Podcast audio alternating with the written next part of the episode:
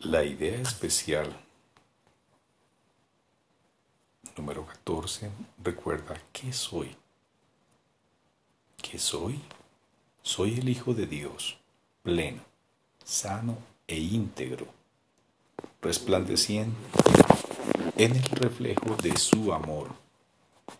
En mí su creación se santifica y se le garantiza vida eterna. En mí el amor alcanza la perfección, el miedo es imposible y la dicha se establece sin opuestos. Soy el santo hogar de Dios mismo. Soy el cielo donde su amor reside. Soy su santa impecabilidad misma, pues en mi pureza reside la suya propia. La necesidad de usar palabras está casi llegando a su fin ahora. Mas en los últimos días de este año que tú y yo juntos le ofrecimos a Dios, hemos encontrado un solo propósito, el cual compartimos.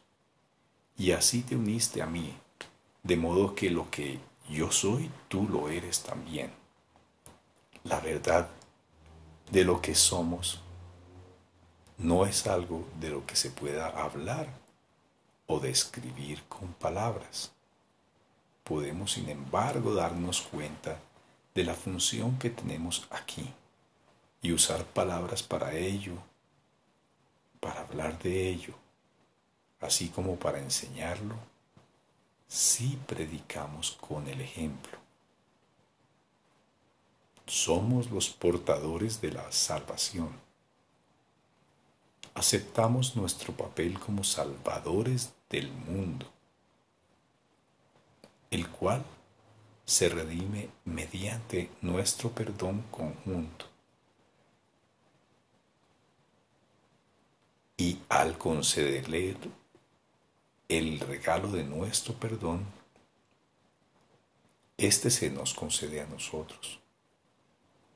Vemos a todos como nuestros hermanos y percibimos todas las cosas como buenas y bondadosas. No estamos interesados en ninguna función que se encuentre más allá del umbral del cielo. El conocimiento volverá a aflorar en nosotros cuando hayamos desempeñado nuestro papel. Lo único que nos concierne ahora es dar la bienvenida a la verdad Nuestros ojos, nuestros son los ojos a través de los cuales la visión de Cristo ve un mundo redimido de todo pensamiento de pecado. Nuestros, los oídos que oyen la voz que habla por Dios, proclamar que el mundo es inocente.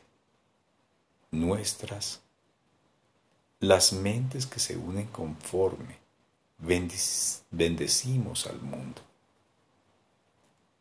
y desde la unión que hemos alcanzado invitamos a todos nuestros hermanos a compartir nuestra paz y a consumar nuestra dicha.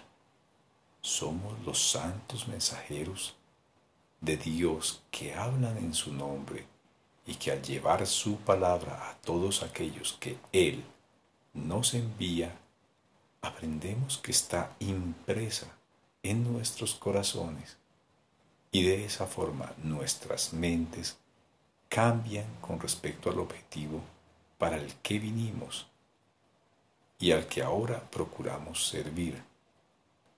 Le traemos buenas nuevas al Hijo de Dios que pensó que sufría. Ahora ha sido redimido y al ver las puertas del cielo abiertas ante Él, entrará y desaparecerá en el corazón de Dios.